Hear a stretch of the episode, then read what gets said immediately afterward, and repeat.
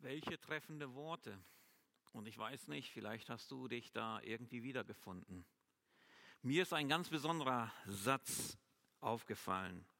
Und dort hieß es, dieser Schrei nach Frieden ist so viel tiefgehender und grundlegender als in den vergangenen Jahren.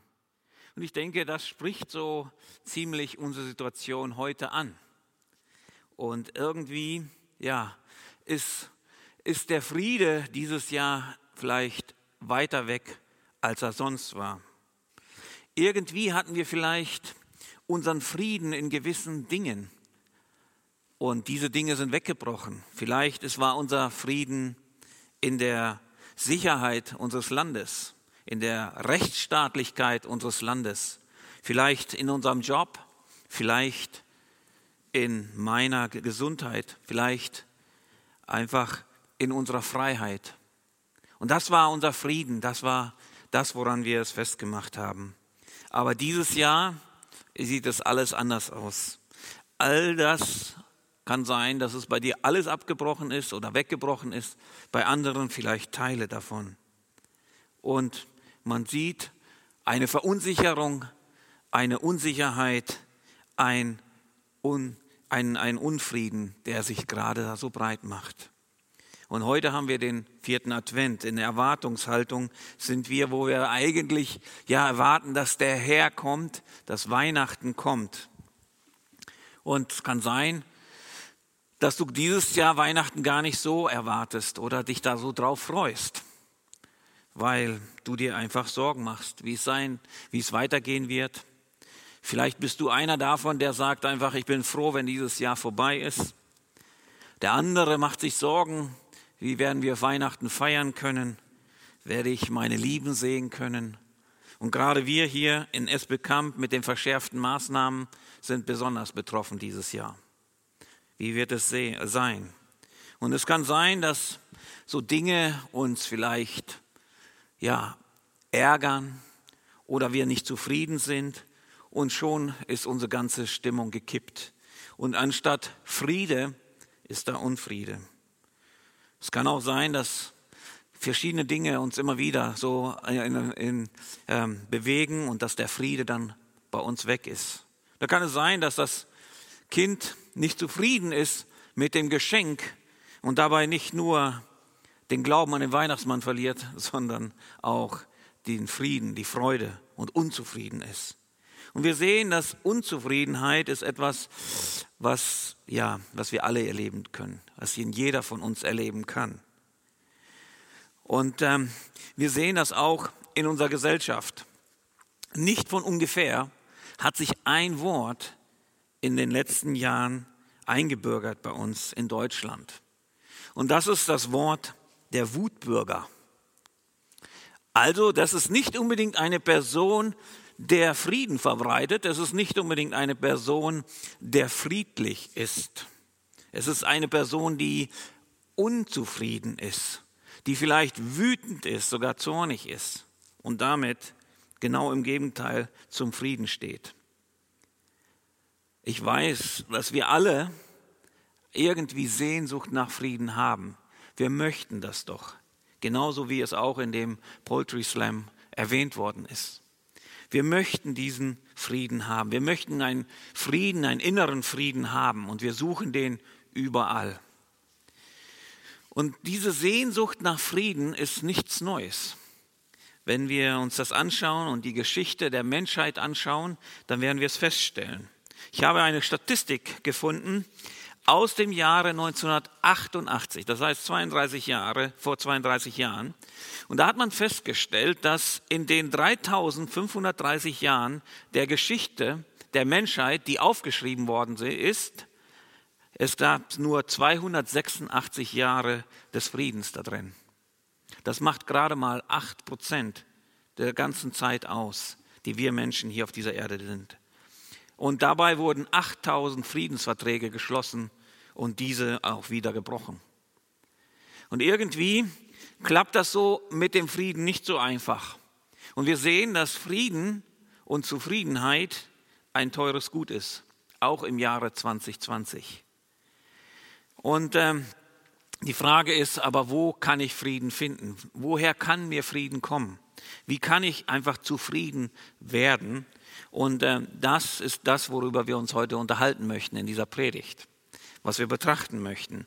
Und dazu haben wir den Text aus Jesaja, ähm, Jesaja 9, die Verse 1 bis 6, aber ich werde kurz ähm, vorher nochmal den Vers 23 aus Jesaja 8 dazu nehmen. Und da heißt es, doch es ist, äh, doch es wird nicht dunkel bleiben über den, die in Angst sind. Und dann heißt es, das Volk, das in Finsternis wandelt, sieht ein großes Licht, und über denen, die da wohnen in finsteren Lande, scheint es hell.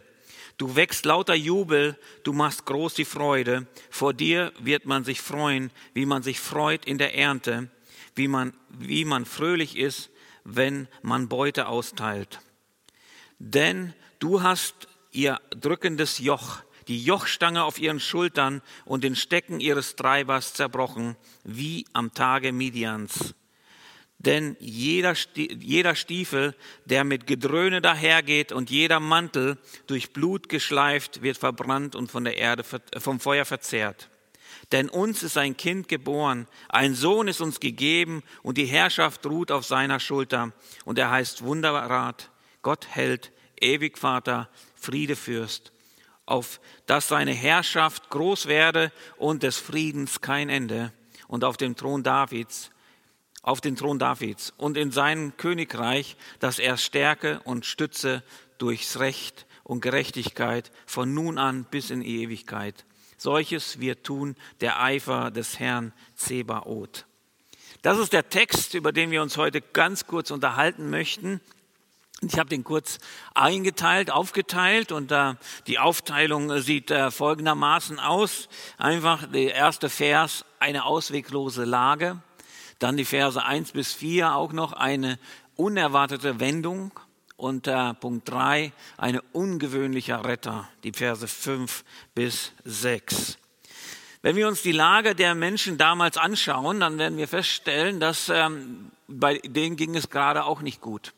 Ja, die Situation, in die Jesaja hier hineinspricht, ist eine sehr schwierige für das Volk Israel. Äh, vor 2700 Jahren ist es so, dass das Volk äh, gerade angegriffen wird von der Großmacht der damaligen Zeit. Es war damals nicht ein unsichtbarer Virus, sondern es war eine Großmacht, eine, die Verderben und Tod gebracht hat und man sich nicht sicher war. Es war eine sehr unruhige Zeit und man wusste nicht, was morgen kommt. Es gab viel äh, Krieg, viele Auseinandersetzungen, viele unschuldige Menschen ähm, wurden Opfer von Terror und Gewalt. Und äh, es war einfach eine brutale und unmenschliche Zeit damals. Und ähm, ja, es war eine echte Bedrohung für jeden Einzelnen. Da wurde niemand ausgenommen, egal wer du warst. Das ist die Situation, in der das Volk dort lebt. Und in diese Situation hinein spricht der Jesaja. Er spricht zu diesen Leuten aber gleichzeitig ist es ja ein Prophet, Jesaja, spricht er auch schon die Zukunft an. Er spricht etwas an, was viel später ein, eintreten wird. Und äh, er spricht davon, dass ein, ein König kommen wird oder ein, ein, ein, ein äh, Herrscher kommen wird, der wird Frieden schaffen. Ja, und das ist dann erst 700 Jahre später geschehen, als Jesus Christus auf diese Erde kam von dem er hier dann auch spricht. Aber trotz allem, was wir hier feststellen können, ist, dass er erstmal zwei Gruppen von Menschen anspricht. Da ist das Volk, das in den Finstern wandelt. Und da sind diejenigen, die in einem Land leben, wo Finsternis herrscht. Und wenn wir das Wort Finsternis sehen, äh, nehmen, dann können wir das auch übertragen. Das ist ja die Finsternis. Es ist nicht nur so, dass, es, dass die kein, keine Lichter da haben, sondern die Finsternis steht ja für etwas. Es ist Sinnbild von Boshaftigkeit, Bosartigkeit, von Trostlosigkeit, von schwerer, bedrückter Zeit, von Gewalt, von Ungerechtigkeit, von Orientierungslosigkeit. Wir benutzen ja auch das Wort manchmal, die Finsternis nimmt überhand. Und was wir damit meinen, ist einfach, dass das Böse scheint zu gewinnen. Und ähm, genau so ist es hier auch. Es, es ist so, es ist eine sehr schwierige Zeit, eine böse Zeit. Aber gleichzeitig benutzt die Bibel auch diesen Begriff der Finsternis für ähm, eine äh, Gottabwesenheit. Das heißt einfach eine Zeit, wo, wo Gottlosigkeit herrscht, wo der Mensch sich einfach von Gott entfernt und sagt einfach, ähm, ich möchte mein eigenes Leben äh, leben. Gott, du interessierst mich nicht und ich möchte auch nicht, dass du in mein Leben hineinsprichst. Und das ist genau das, ähm, die Zeit, die wir hier sehen. Auch damals das Volk Israel, es hatte sich gegen Gott entschieden und hatte Gott abgelehnt. Und deshalb kamen die Feinde und würden das ja, etwas später dann einnehmen, das Nordreich, bevor vor dem sie standen. Und hier sehen wir, dass es eine Zeit ist, eine Zeit des nicht vorhandenen Friedens. Das ist keine friedliche Zeit. Und ähm, wir sehen, dass es für die Menschen schwer war. Aber wir sehen, diese Zeit geht auch zu Ende. Es ist nicht so, dass sie bleibt. Und deshalb sehen wir gerade die, den zweiten Punkt, das wird hier besprochen, äh, wird hier äh, angesprochen. Da heißt es, sieht das Volk, das im Finstern wandelt, sieht ein großes Licht und über denen, die da wohnen im finsteren Lande, scheint es hell. Es passiert etwas. Ja, da ist eine Veränderung, die da passiert. Licht kommt in diese Situation hinein. Es hält sich auf. Und wir benutzen ja auch den Begriff, da ist Licht am Ende des Tunnels. Das heißt also, Hoffnung scheint zu kommen. Und genau das ist das, was Jesaja auch aussprechen möchte. Er möchte dem Volk Hoffnung geben. Er möchte ihnen zeigen, dass dieser Zustand wird nicht immer so bleiben. Es kommt eine Veränderung. Und ähm, wir sehen hier, dass er spricht, diese Finsternis wird weichen müssen, und zwar dem Licht. Und wir kennen das alle. Wenn wir eine Taschenlampe anmachen, wenn wir ein Licht in einem Zimmer anmachen, dann sehen wir, wenn es auch da so, so dunkel war, und sobald wir den Schalter umlegen, ist es hell. Die Finsternis hat keine Chance, da zu bleiben, sondern sie muss weichen. Sie ist, sie ist weg. Und äh, sie muss gehen und sie kann nicht bleiben. Und genau das ist das, was, was hier beschrieben wird. Es ist eine unerwartete Wendung wird passieren.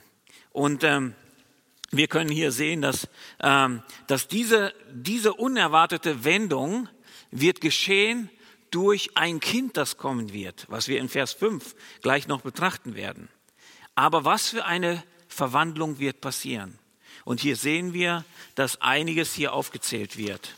Und zwar wird hier aufgezählt, dass dort auf einmal Jubel entsteht.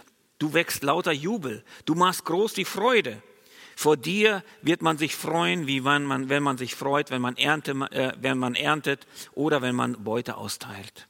Und dann heißt es, denn du wirst das drückende Joch, die Jochstange auf den Schultern und auf den, auf den, und den Stecken des Treibers zerbrechen. Und du wirst die Stiefel, die dröhnenden Stiefel und die Mäntel, die da Blut geschunden sind, wegtun. Und hier sehen wir, dass wenn dieses Licht kommt, ja, wenn dieses Licht kommt, dann passiert etwas. Ja, dieses Licht wird alles verändern. Es wird nicht mehr so bleiben. Sondern was verändert sich? Aus Licht, aus der Finsternis wird auf einmal Licht. Es wird hell. Wir können sehen, wir können uns orientieren. Wir wissen, wo es lang geht. Es wird auch aus dem Leid, das da ist, kommt auf einmal, wird Freude. Und dann sehen wir, dass aus Unterdrückung auf einmal Freiheit wird. Dieses Joch wird zerbrochen. Dieser, der, des Treibers Stab wird zerbrochen. Es kommt Freiheit. Und dann sehen wir auch, dass aus Krieg diese Stiefel und dieser Mantel, die sind Sinnbild von Soldaten, die da kommen, dass dieser Krieg auch weggetan wird und dass es anstatt Krieg Frieden geben wird. Und das alles wird der tun, der da kommen wird. Der, der, der das Licht hineinbringt. Und wisst ihr, Jesus spricht davon, dass er das Licht der Welt ist. Und wir haben das auch in Johannes 8, Vers 12. Da sehen wir, da sagt Jesus, ich bin das Licht der Welt. Jesus ist derjenige, der diese Finsternis beenden wird. Da geht es nicht mehr weiter. Die Finsternis muss weichen, wenn Jesus kommt. Und genau von diesen, dieser Veränderung spricht dieser Text. Und er sagt einfach, wenn Jesus Christus kommt, dann wird sich alles verändern. Dann wird es nicht mehr so bleiben. Und hier können wir feststellen, wenn Gott eingreift, dann verändert sich alles radikal. Und zwar so, dass es nicht mehr so ist, wie es war. Und dieser Zustand des, der Friedlosigkeit, der Angst, der Unsicherheit verschwindet. Verschwindet mit dem, dass dieser Retter, der da versprochen wird, kommen wird. Und wir sehen das auch. Und es wird hier gesagt, dass diese Unterdrückung so und äh, dieses, diese Veränderung so passieren wird, wie an den Tagen Medians. Und ähm, Gerd hatte schon in der Einleitung, hatte er schon davon gesprochen gehabt, die Tage Medians. Ja, das war einfach, das Volk Israel war bedrängt von den Medianitern. Und dann hatte, ähm, hatte Gott gesagt gehabt zu Gideon, geh und kämpfe gegen die Medianiter. Und er hatte dann eine Armee von 32.000 Mann und das reduzierte sich dann auf 3.000. Alle, die Angst haben, sollten nach Hause gehen. Dann blieben noch 3.000 übrig. Und Gott sagt, das ist noch zu viel. Und dann reduziert sich die Armee auf 300. Und wir sehen, dass da ein Verhältnis auf einmal entsteht. 300 Krieger gegen 135.000 aus Midian. Und das ist einfach eine Unmöglichkeit. Das ist 450 Krieger gegen einen einzigen Krieger. Wie soll da ein Sieg geschehen? Und Gott sagt, genauso wird es geschehen. Es wird nicht durch einen König kommen oder einen Herrscher oder einen Feldherrscher, sondern es wird kommen, wodurch? Durch einen sehr ungewöhnlichen Retter. Und dieser Retter ist ein Kind. Ja, und deswegen, da lesen wir ja auch im Vers 5 hier, denn uns ist ein Kind geboren, ein Sohn ist uns gegeben und die Herrschaft ruht auf seinen Schultern. Und wenn wir uns das so anschauen, die Lage, in dem das Volk, in dem das Volk Israel da war, dann denken wir, Gott, ist es dein Ernst? Ein Kind? Wie soll das alles regeln? Herr, wir brauchen andere, wir brauchen Armee, wir brauchen Leute, die wirklich kämpfen können. Gott, ist das dein Ernst? Und Gott sagt genauso. Genauso wie ich Gideon den Sieg gegeben habe mit 300 Leuten, werde ich das in der, in der Schwachheit durch ein Kind tun. Ein Kind wird kommen und den Sieg erringen. Und genau das ist die Botschaft hier. Gott sagt, weil ich es bin. Ich bin derjenige, der diesen Plan hat. Es ist von mir geplant. Und wisst ihr, wenn wir jetzt die Weihnachtsgeschichte die nächsten Tage hören werden, dann werden wir verstehen, werden wir viel mehr verstehen und besser verstehen, warum Jesus in der Krippe geboren wurde, warum er als Kind gekommen ist, weil Jesus war die einzigste Möglichkeit, Frieden zu schaffen. Und dieses Kind in der Krippe ist das Kind, das Frieden schaffen wird. Und wir können das sehen, dass hier wird beschrieben, warum. Diese, es wird beschrieben, dass es ein Kind sein wird, dass es ein männliches Kind sein wird, ein Sohn wird uns gegeben und die Herrschaft ruht auf seinen Schultern, dass er derjenige ist, der die Herrschaft hat. Und warum hat er diese Herrschaft? Und hier heißt es, und er heißt Wunderrat, Gott hält, ewig Vater, Friede Fürst. Und es mag sein, dass wir denken, ja, das sind so komische Dinge, ich, ich, ich verstehe die nicht so ganz. Und man könnte sicherlich auch ähm, über jeden einzelnen dieser Dinge eine Predigt machen, aber heute Morgen möchte ich nur ganz, ganz kurz diese Dinge erwähnen. Was dieses Kind alles ist. Dieses Kind, das in die Welt kommt, um Frieden zu schaffen. Und zwar ein Frieden, wie es hier heißt im Vers 6, ein Frieden, der kein Ende haben wird der ewig ist. Also es geht darum, einen Frieden zu bekommen, der nicht nur kurzweilig ist, wo man einen Friedensvertrag äh, hat und dann wird er wieder gebrochen und dann geht es wieder von vorne los. Nein, sondern ein Frieden, der für immer da ist.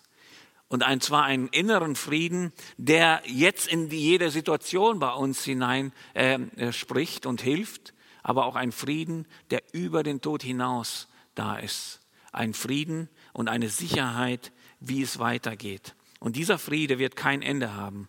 Sicherlich spricht die Stelle hier gerade von dem tausendjährigen Reich, wo Jesus halt sein Friedensreich hier haben wird und später dann in der Ewigkeit. Aber hier ist, hier, das sehen wir auch, dass sein Frieden, den er schafft, nicht ein kurzzeitiger Frieden ist, sondern ein langfristiger Frieden. Und er heißt Wunderrat. Und hier heißt es einfach, können wir so verstehen, dass Jesus ist ein sehr guter Ratgeber. Er weiß Bescheid. Er ist, Jesus ist nämlich Gott selbst, der auf die Erde gekommen ist, Mensch geworden ist. Und er weiß genau, wie es uns geht. Er weiß genau, was wir durchmachen. Und deshalb kann er uns auch wunderbar zur Seite stehen. Und wisst ihr, der Gott der Bibel ist der einzige Gott in der ganzen Welt, egal in welche Religion ihr hineinschaut, ähm, der, der mit seinen Nachfolgern eine Beziehung haben möchte, der mit ihnen im Alltag leben möchte. Alle anderen sind distanzierte Götter, die da irgendwo da sind und man versucht irgendetwas zu tun, um ihnen gefällig zu sein. Aber der Gott der Bibel ist derjenige, der runterkommt zu den Menschen und in den Alltag. Er möchte mit dir in dem Alltag äh, leben.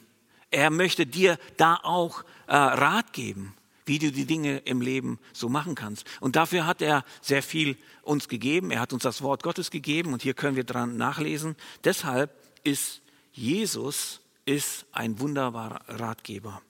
Er ist der kraftvolle Gott, sagt eine Übersetzung, oder Gott hält, sagt die Luther hier. Und das ist einfach, dass er Gott selber ist. Er war nicht nur Mensch, sondern er war Gott selbst. Er hatte alle Macht. Ja, er ist ein kraftvoller Gott. Und er ist der Vater der Ewigkeit. Vater heißt einfach im Übersetzt der Urheber. Jesus ist der Urheber allem. Und er ist der Urheber der Ewigkeit. Und er hat damit auch die Macht, ewig etwas zu geben, zu schaffen. Und äh, Jesus, er ist zeitlos. Er ist nicht nur ein guter Mensch gewesen, der mal ganz kurz 33 Jahre auf dieser Erde gelebt hat. Nein, Jesus ist ewig. Und äh, deshalb, äh, weil er ewig ist, kann er auch einen Frieden geben, der kein Ende hat. Das ist die, die Bedeutung von dem. Und worauf ich heute Morgen auch ein bisschen noch weiter stehen bleiben möchte, ein paar Gedanken äh, mehr äh, sagen möchte, ist einfach dieser Begriff des Friedefürstens. Weil in der Predigt habt ihr schon gemerkt, es geht um den Frieden. In dem Poultry Slam ging es um Frieden. Und ich glaube, das ist das, was wir doch brauchen. Und das ist doch unsere Sehnsucht. Und ich weiß nicht gerade, wo du da stehst, welche Sehnsucht du hast, dass du suchst nach einem Frieden, nach einem inneren Frieden. Und ich kann dir sagen, wer dir den geben kann. Und zwar Jesus Christus. Jesus Christus, der Friede fürst. Und ähm, wenn wir das so sehen, das ist diese Kombination aus Friede und Fürst. Was ist ein Fürst? Ist jemand, der Macht hat, ja, der eine Position bekleidet und er kann Dinge ausführen. Und deshalb ist es so wichtig, hier zu verstehen, dass wir diesen Begriff Friedefürst haben. Jesus ist nicht einer, der Frieden schaffen, schafft und dann ist der Wald wieder zu Ende. Nein, Jesus hat Macht, Frieden zu schaffen und ihn zu bewahren. Er hat Macht, Frieden zu schaffen, ja, der, der ewig anhält. Und deshalb ist er der Friedefürst. Es ist ein, ein Friede, der, wie gesagt, schon über den Tod hinaus auch wirkt. Und wenn wir das Wort Friede hier sehen im Hebräischen, dann ähm, kommen wir gleich auf das Wort Shalom. Ja, und das wird hier auch verwendet. Und äh, im Alten Testament ähm, wird dieses Wort öfter verwendet, Shalom. Ja, äh, und das da, da, bei Shalom geht es nicht darum, dass wir ein mehr oder weniger konfliktfreies Leben führen, dass es nur diese Bedeutung hat, sondern es hat ist untrennbar äh, verbunden mit mit dem Wort Gerechtigkeit. Friede und Gerechtigkeit, weil Gerechtigkeit geschaffen worden ist, konnte Frieden werden. Und genau diese Kombination, wenn wir uns das anschauen, deswegen kommt es hier vor, genau diese Kombination erfüllt sich nur in Jesus. In Jesus Christus, den Friede fürst. Weil er ist gekommen, um Gerechtigkeit zu schaffen. Wie hat er es geschafft? Wir haben gerade heute Abendmahl gehabt. Wir haben das Abendmahl gefeiert. Und äh, da haben wir seinen Tod, sein Leiden und Sterben verkündigt. Er ist ans Kreuz gegangen, um die Gerechtigkeit Gottes zu erfüllen, damit wir Frieden haben. Und Jesus hat das erfüllt, was noch ausstand. Da war eine Trennung zwischen Gott und uns Menschen. Wir waren im Unfrieden mit Gott. Wir waren im Streit mit Gott. Aber Jesus hat die Gerechtigkeit geschaffen, die notwendig war, damit wir wieder Zugang haben. Und das sehen wir auch in der Weihnachtsgeschichte. Wenn wir das lesen in Lukas 2, Vers 14, als die Engel dort sind und die Geburt Jesu ankündigen, dann sagen sie, Ehre sei Gott in der Höhe und Frieden auf Erden bei den Menschen seines Wohlgefallens. Lukas 2, Vers 14. Da heißt es doch, dass er Gott, er ist gekommen, um Frieden zu schaffen. Gott möchte, dass Gerechtigkeit entsteht, dass wieder Friede ist. Das ist von Gott aus. Und er möchte mit dir auch Frieden haben. Er möchte dir Frieden geben, weil er sagt hier, Frieden auf Erden bei den Menschen seines Wohlgefallens. Und da bist du nicht ausgenommen. Und ähm, wenn wir heute hier ganz kurz darüber nachgedacht haben, über diesen Text, der viel mehr noch zu sagen hat, der noch viel tiefer ist. Aber wir haben heute nur ein bisschen angekratzt. Und ich hoffe, dass du ähm, und auch ich verstehen, dass, wie wichtig das ist, zu verstehen, dass Jesus ist derjenige, der Frieden gegeben hat, der Frieden schaffen konnte. Er ist das Kind, das da ähm, über vor 700 Jahren äh, angedeutet worden ist, das kommen würde und würde dieser Friedefürst werden. Er ist derjenige, der Macht hat, Frieden zu schaffen. Und diesen Jesus, den verkündigen wir. Und das ist das, warum wir äh, sagen können, auch den einzigen Frieden, ein Frieden, der länger anhält als so ein kurzer Waffenstillstand, den wir oftmals vielleicht in unserem Leben machen, auch mit Leuten, ja, sondern der ewig anhält, ist in Jesus Christus zu finden. Und diesen Frieden hat er uns angeboten. In Johannes 14, Vers 27 nämlich sagt er, was ich euch zurücklasse, kurz bevor er in den Himmel geht, ist Frieden. Ich gebe euch meinen Frieden, einen Frieden, wie ihn die Welt nicht geben kann. Lasst euch durch nichts in eurem Glauben erschüttern und lasst euch nicht entmutigen. Ich gebe euch Frieden. Ich gebe euch meinen Frieden. Einen Frieden, der ewig hält. Und diesen Frieden kannst du erleben, indem du Jesus Christus annimmst. Und ich wünsche dir, ich wünsche uns allen, eine friedvolle Weihnachten. Gott, Gottes Segen.